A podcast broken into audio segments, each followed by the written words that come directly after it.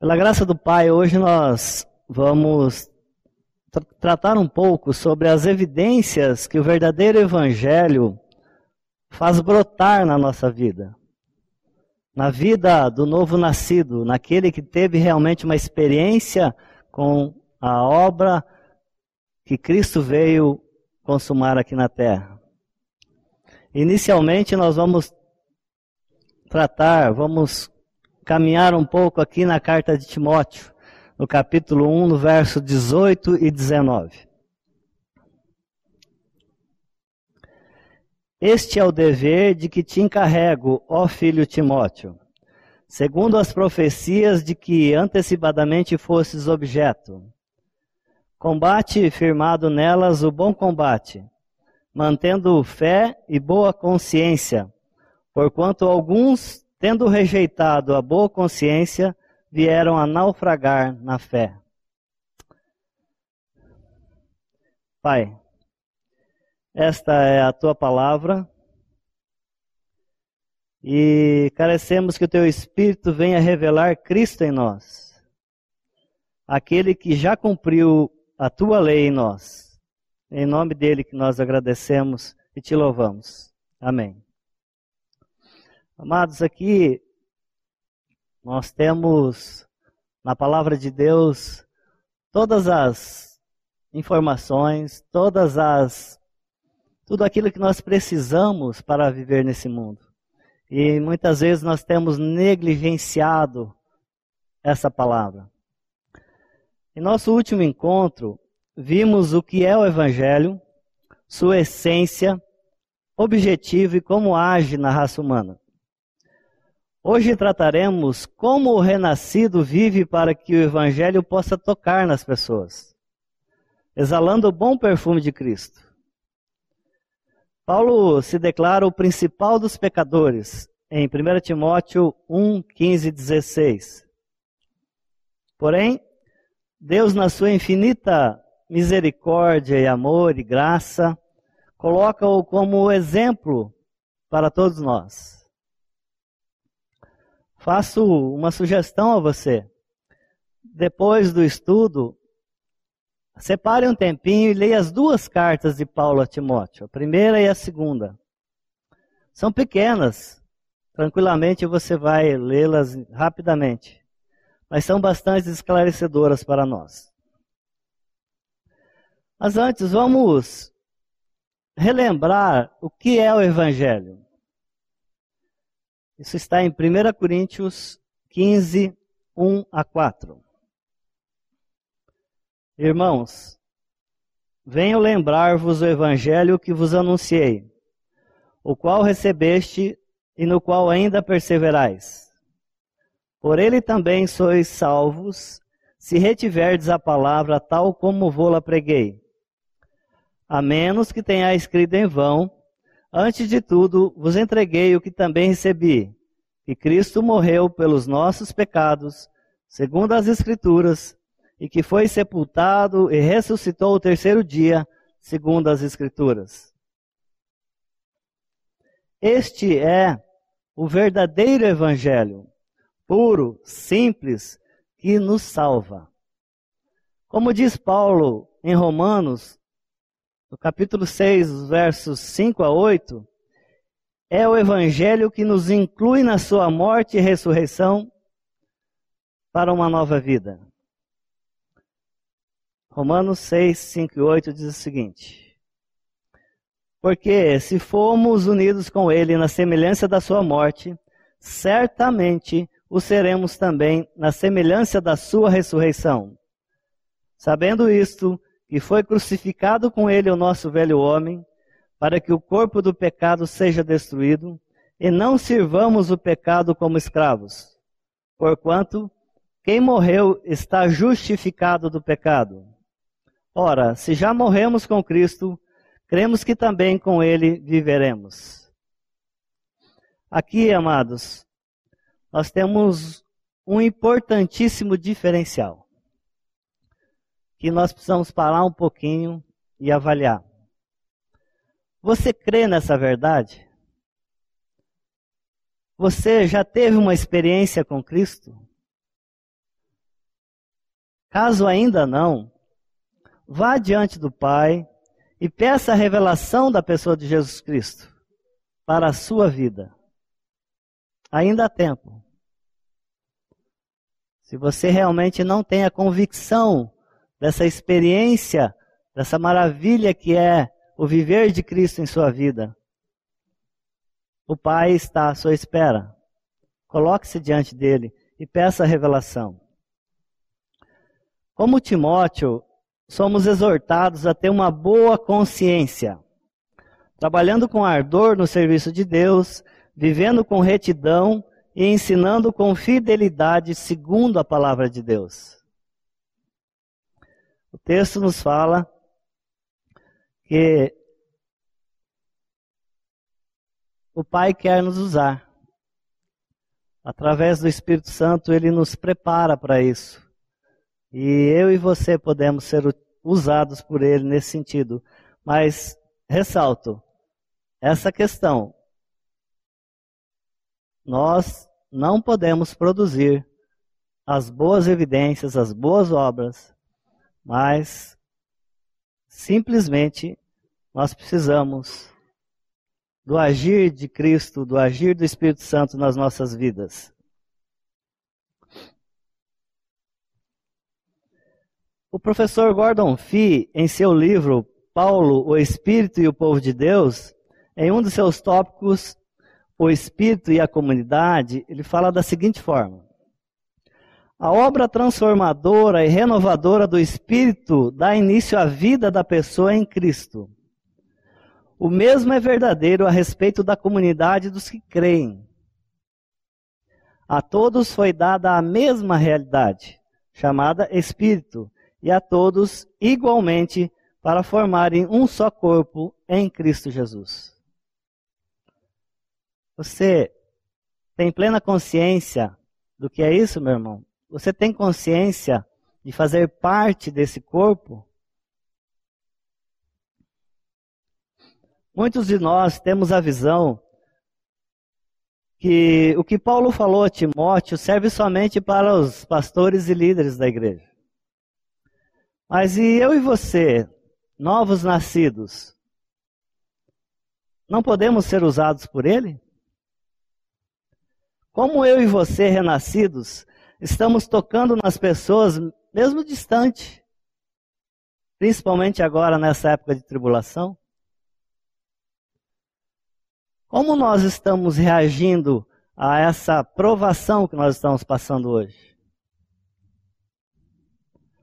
Nós estamos ficando inertes, nós estamos apavorados, porque está tudo desabando, aquelas coisas visíveis que nós nos apoiávamos, de repente já não fazem esse efeito? Pense nisso. Uma talvez uma simples ligação, como a gente não pode estar presente no dia a dia das pessoas, mas quantas ligações você pode fazer durante uma semana, por exemplo?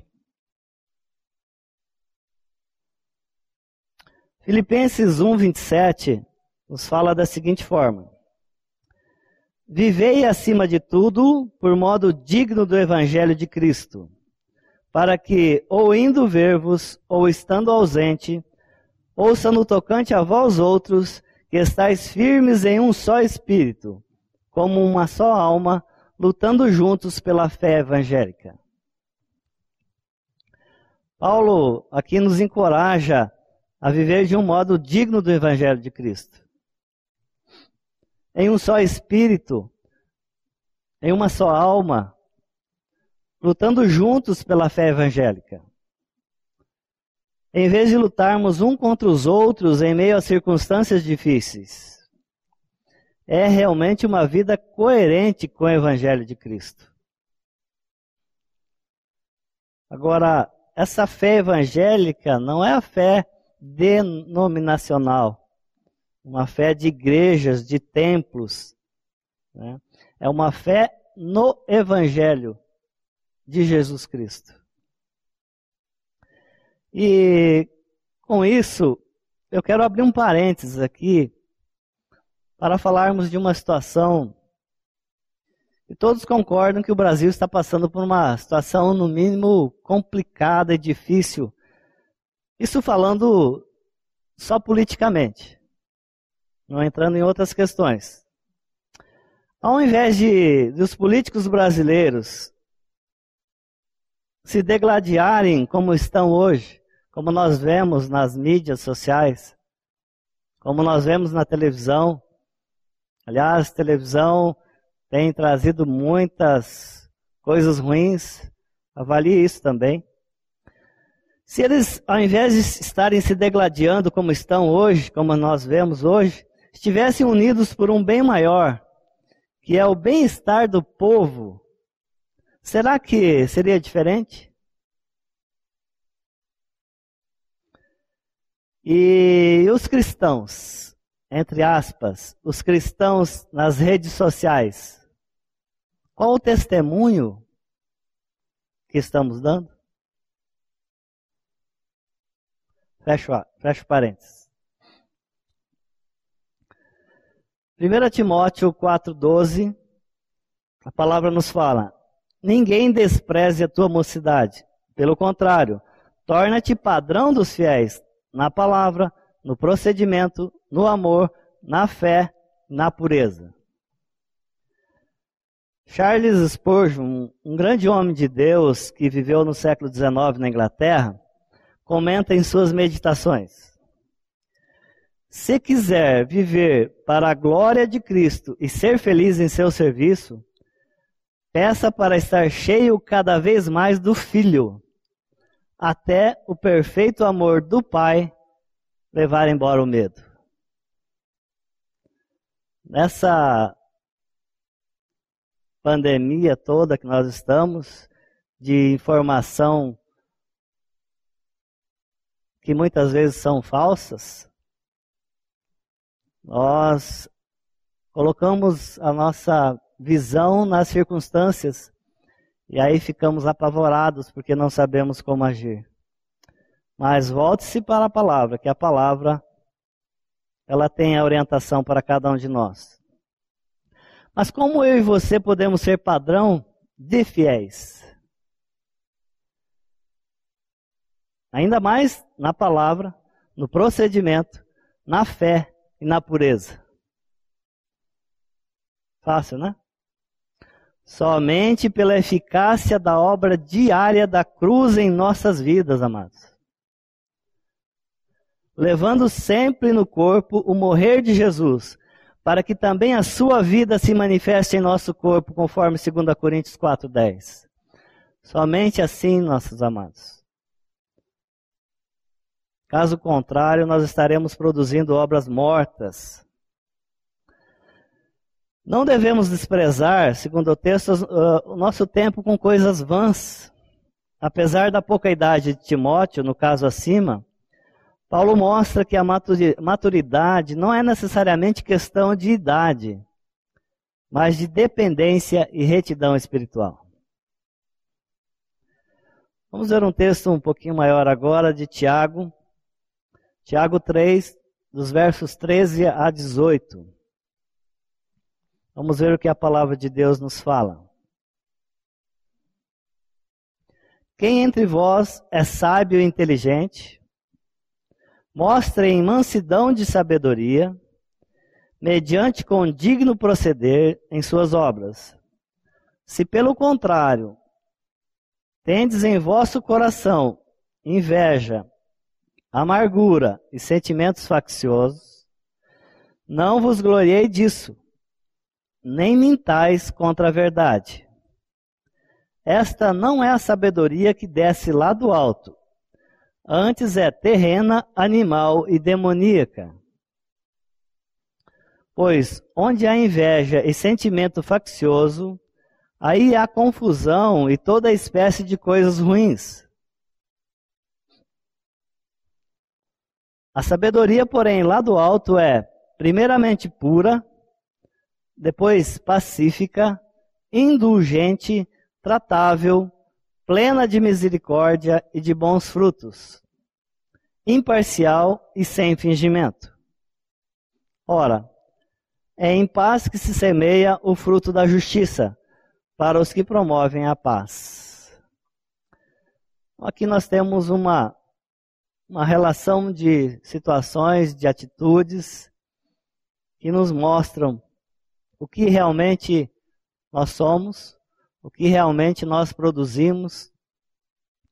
E aí nós vemos que do coração perverso jorra maldade, mas do coração transformado pela obra de Jesus na cruz flui pureza, flui mansidão, amor, misericórdia e paz. A sabedoria lá do alto, sabedoria espiritual, é, é uma dádiva de Deus, concedida por meio da Sua palavra e do seu Espírito. Suas características são opostas à postura raivosa que fala precipitadamente. Nossa língua deve ser usada não para provocar contendas e pecados, mas para trazer paz.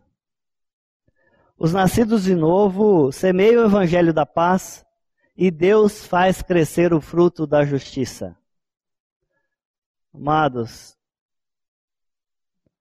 nós temos um privilégio muito grande, que é que o Pai revelou através do seu Filho a nós. Ele nos deu o privilégio de testemunhar do seu amor. O restante, nós não devemos nos preocupar. Nós não devemos nos preocupar com convencer as pessoas ou que ela participe da nossa comunidade ou coisa parecida. Nós devemos nos empenhar em pregar o Evangelho, em pregar a palavra de Deus, porque ela é eficaz. As perguntas que podem nos ajudar a pensar no assunto são: como temos vivido nossos dias e noites? Principalmente agora, nesses dois meses, né? Tivemos muito tempo. Tivemos tempo, muitos até acham demais já. Mas o que nós tivemos fazendo nesses dias? Em que tivemos investido o nosso valioso tempo? O mundo não fala que tempo é dinheiro, que tempo é que tempo é valioso. Em que eu e você temos investido esse tempo? Quais têm sido as nossas atitudes no tratar com nossos irmãos, com os nossos vizinhos, com nossos com quem Deus coloca na nossa vida? Como eu e você temos agido como um verdadeiro cristão, como um, um verdadeiro testemunho ou testemunha da obra de Cristo?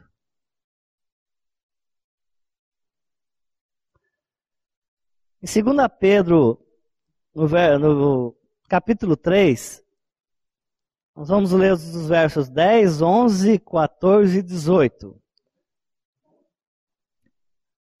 E a palavra de Deus nos fala da seguinte forma: Virá, entretanto, como ladrão o dia do Senhor, no qual os céus passarão com estrepitoso estrondo e os elementos se desfarão abrasados. Também a terra e as obras que nela existem serão atingidas. Visto que todas essas coisas hão de ser assim desfeitas, deveis ser tais como os que vivem em santo procedimento e piedade. Por essa razão, pois, amados, esperando essas coisas, empenhai-vos por ser desachados por ele em paz, sem mácula e irrepreensíveis. Antes, crescei na graça e no conhecimento do nosso Senhor e Salvador Jesus Cristo. A ele seja glória, tanto agora como no dia eterno. Você está ciente que o dia do Senhor está chegando? Você está ansiando por isso? Mas acima de tudo, você está preparado para isso? O dia da segunda vinda do Senhor será sem aviso prévio e atingirá tudo céus e terra. Não tem para onde escaparmos. Os cristãos precisam se agarrar às verdades das Escrituras que temos ouvido constantemente. Especialmente a esperança do retorno de Cristo. Nós temos visto nas pregações que são feitas aqui na nossa comunidade, e você com certeza tem visto isso na própria palavra de Deus. Não é porque nós pregamos isso aqui é que é que é verdade, é porque está na palavra de Deus. E você precisa avaliar essa questão. Por isso, pela misericórdia do Evangelho de Jesus Cristo, estejamos preparados, procurando conhecer a Cristo e permitindo que Ele cresça em nós. Amados, a palavra de Deus, ela nos traz a fé. A fé vem pelo ouvir da palavra. E a palavra revela a pessoa de Jesus Cristo. Então não fique procurando Cristo em outras questões, em outras coisas.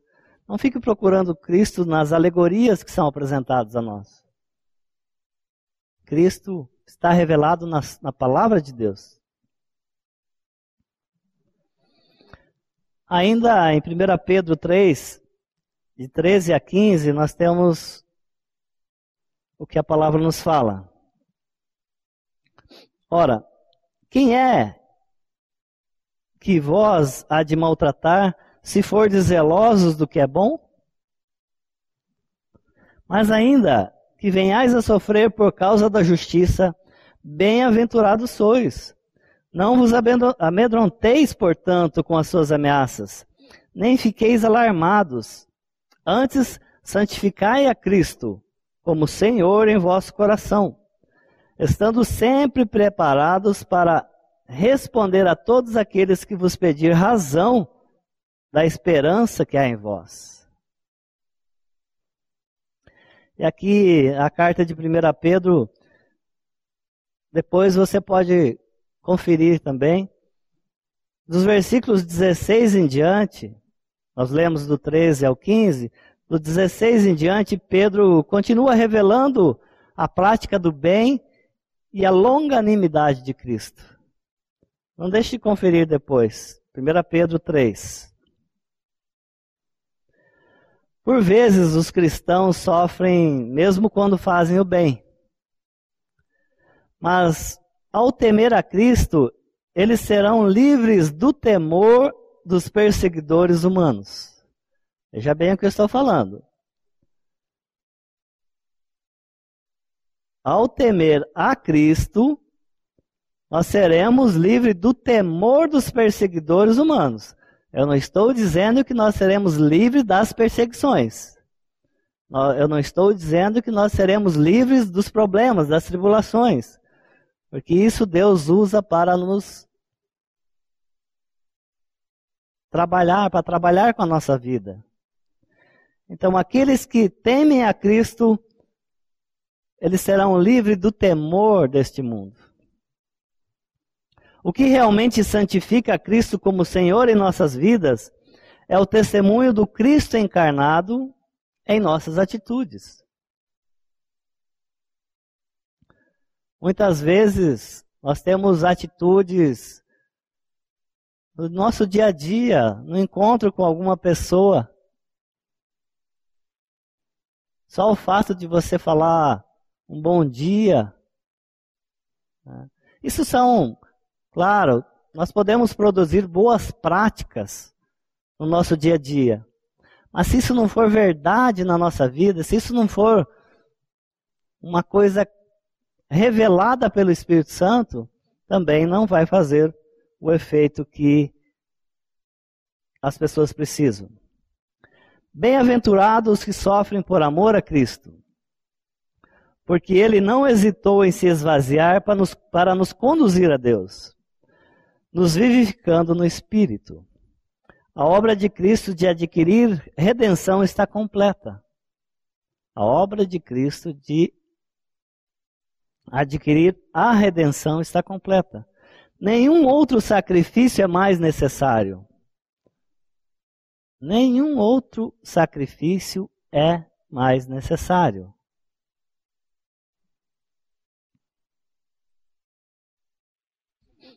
Primeira Coríntios 13, 2 e 3.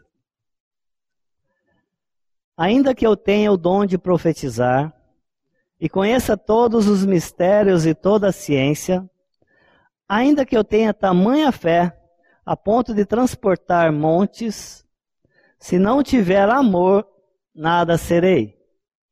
E ainda que eu distribua todos os meus bens entre os pobres, e ainda que entregue o meu próprio corpo para ser queimado, se não tiver amor, nada disso me aproveitará. Como eu falei, nós podemos produzir muitas atitudes, muitas ações,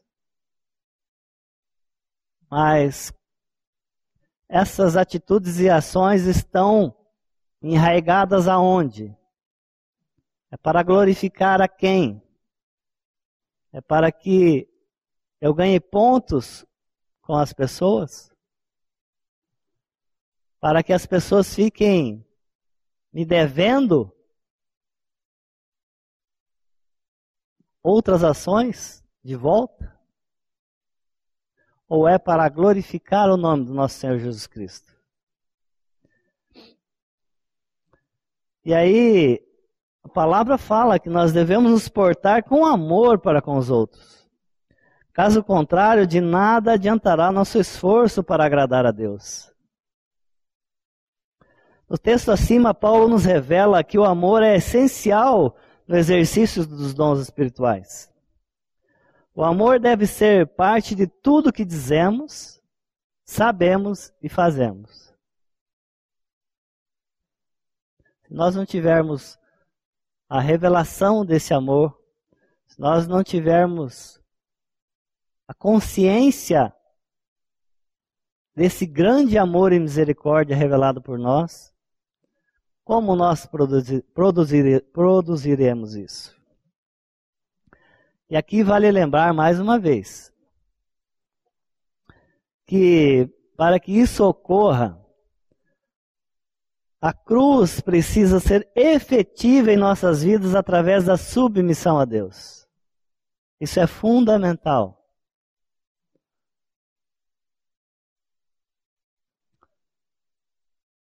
submissão a Deus, da confissão verdadeira do que não vivo mais eu, mas Cristo vive em mim. Isso é muito sério, irmãos. Essa convicção precisa ser real na nossa vida. Qualquer tentativa da nossa parte fora dessa verdade é pecado. Qualquer tentativa fora dessa verdade é pecado. A própria palavra diz isso. Pois se torna autossalvação.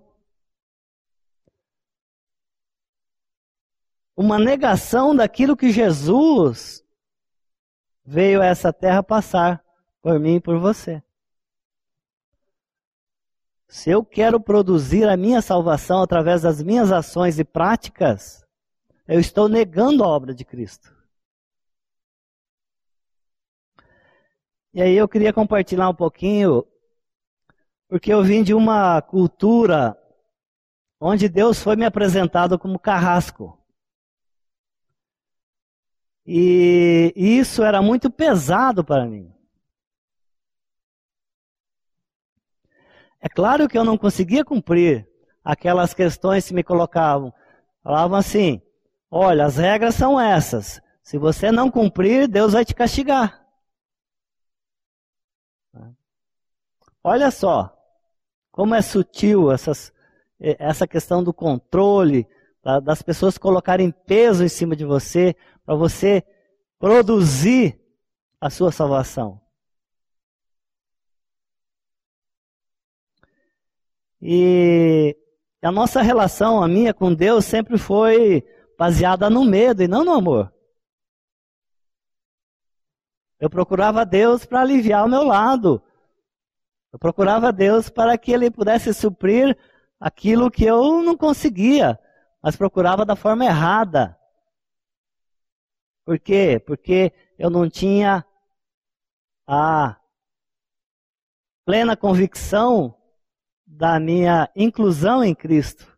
Então eu, através das minhas atitudes, através das, das minhas práticas, eu queria chegar a Deus, mas nunca conseguia. E eu dou glória a Deus porque Deus usou pessoas, Deus usou famílias dessa comunidade, usou pessoas para trabalhar na minha vida e mostrar o verdadeiro caminho que já tinha sido aberto para mim, sem que eu pudesse, sem que eu precisasse produzir qualquer coisa. Como está a sua relação com Deus? É por medo? Você está procurando Deus nesse momento porque o mundo está nessa situação? Ou você procura Deus porque Ele te procurou primeiro? Porque Ele já está batendo a sua porta há muito e muito tempo para você abrir.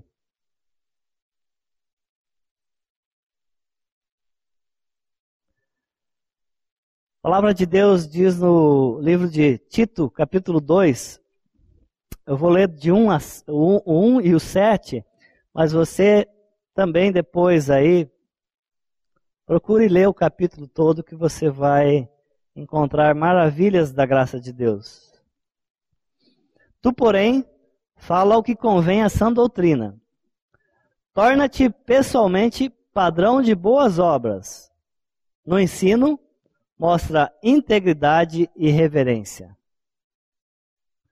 Ó oh, Senhor, misericórdia. Paulo, como falei aqui no na, na carta a Tito, capítulo 2, dos versos de 1 a 10 principalmente, ele ressalta as atitudes dos cristãos em contraste com as atitudes dos falsos mestres. Porque nós temos ouvido muitas coisas aí e você tome cuidado com isso.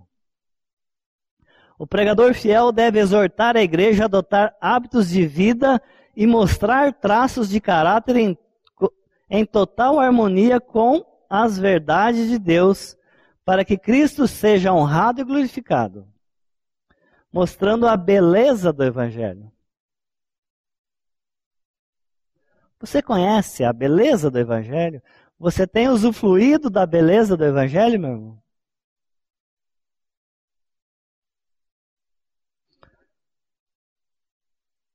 Nós tivemos aqui na nossa comunidade, no mês de abril, Todas as pregações foram direcionadas à família.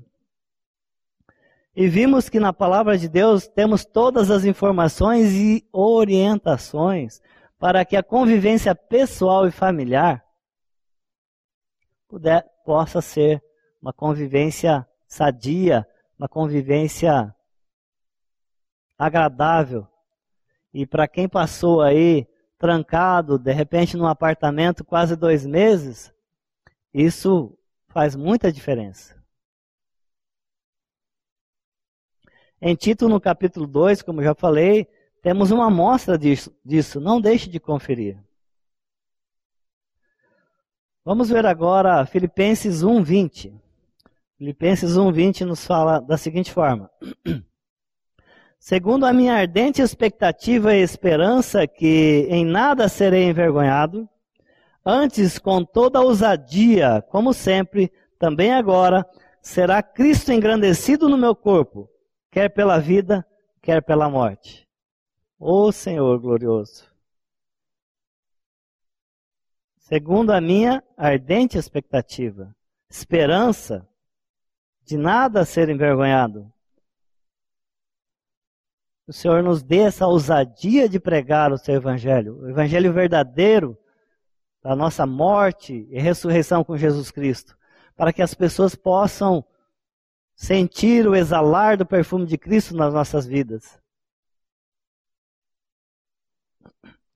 A expectativa do salvo em Cristo Jesus é de exaltar a pessoa e obra dele, magnificando seu mestre, considerando que a vida somente tem sentido se o seu testemunho puder ser e exclamar: O viver é Cristo e o morrer é lucro. Esse mundo, amados, está um caos. Este mundo está à beira do abismo. Como você tem como você tem avaliado isso? Como você tem meditado nisso? Às vezes acontece. Essa tecnologia é muito boa, né, Maurício? Mas às vezes ela, ela nos derruba aqui. Mas vamos lá, pela graça de Deus.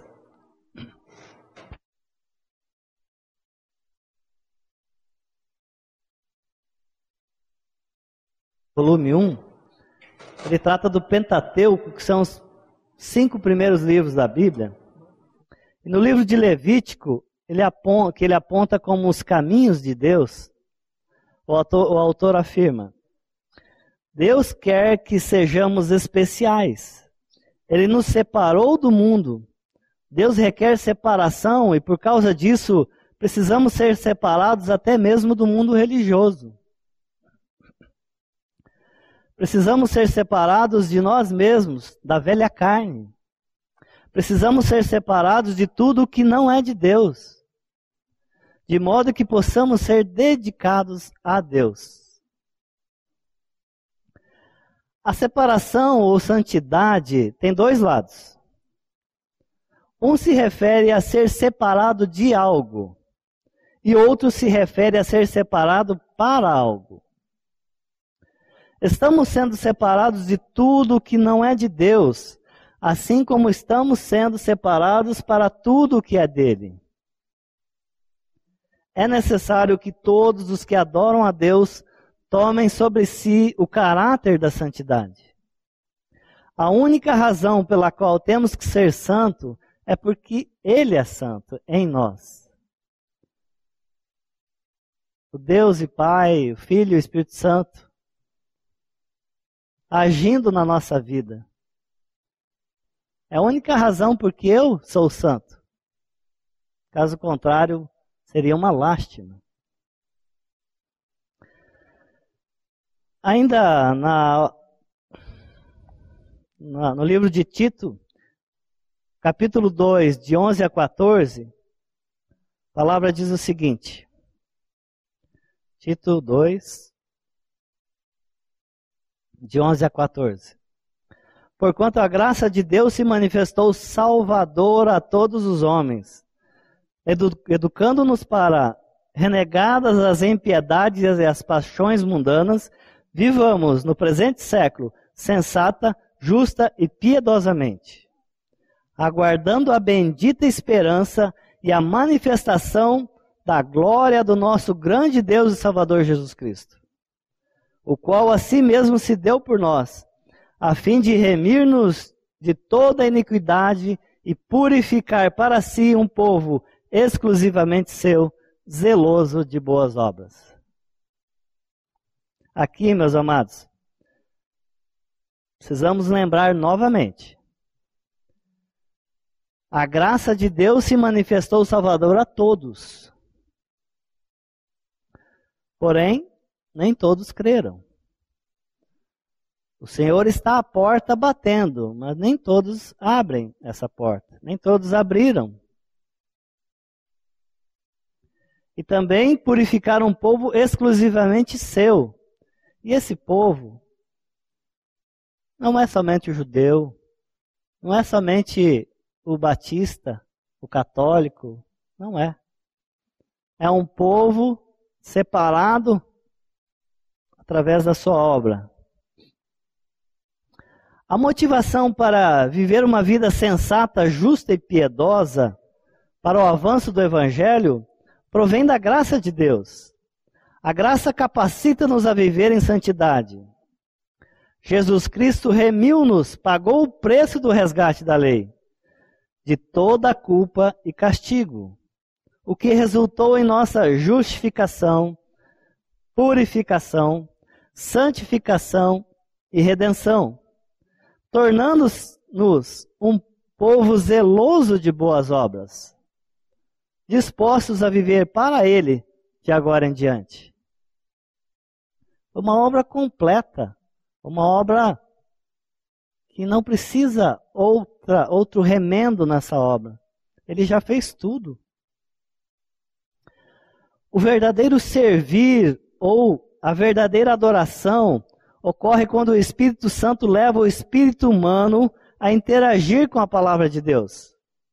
A adoração externa que caracterizava o templo da antiga aliança foi substituída pela simplicidade e pelo privilégio do nosso acesso ao Pai no Espírito por meio da fé do Filho de Deus. Olha que graça maravilhosa. Olha a ação da Trindade Santa preparando tudo para nós. E já indo para o término do nossa, da nossa meditação de hoje, depois de tudo, ainda temos a promessa de Cristo, o Espírito Santo da Verdade. Nós vemos em João, capítulo 14, do 16 ao 21, da seguinte forma: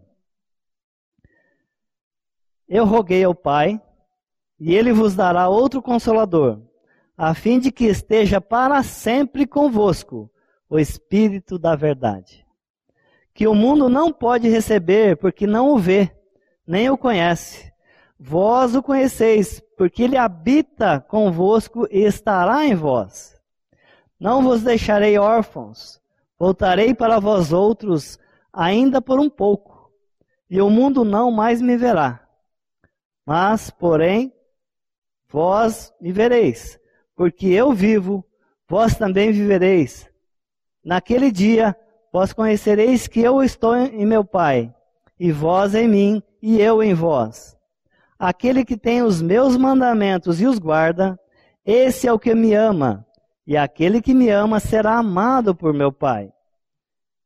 Eu também o amarei e me manifestarei a ele. Amados, Cristo veio pela primeira vez, ele cumpriu os desígnios do Pai.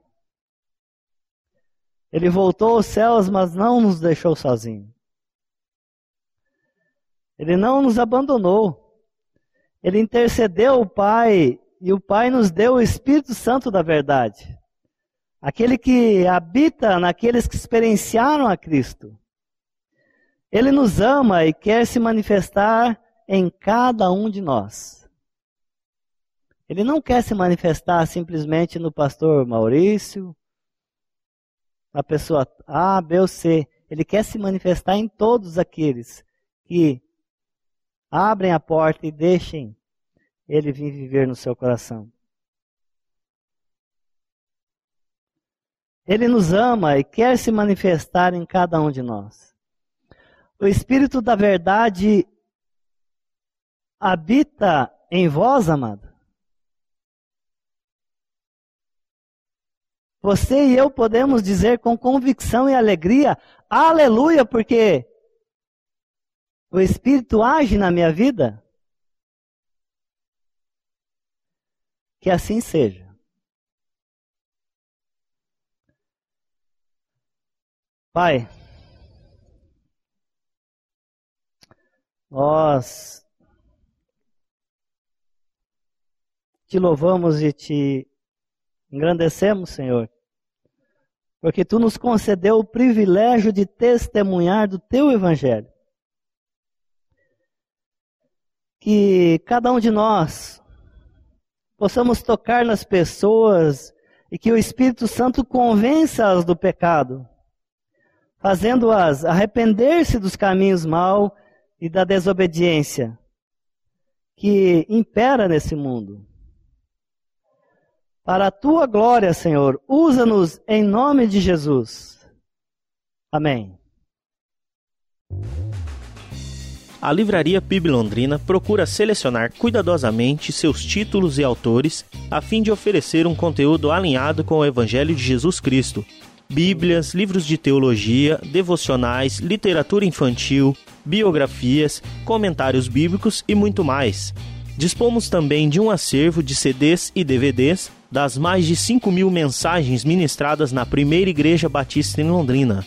Visite a Livraria PIB Londrina e conheça ainda mais. Livraria PIB Londrina, de segunda a sexta, das 13h30 às 18 horas. Endereço na Avenida Paraná, 76A, próximo ao Calçadão, bem no centro de Londrina. Ligue para 3372 8921 ou acesse o site www.livrariapiblondrina.com.br.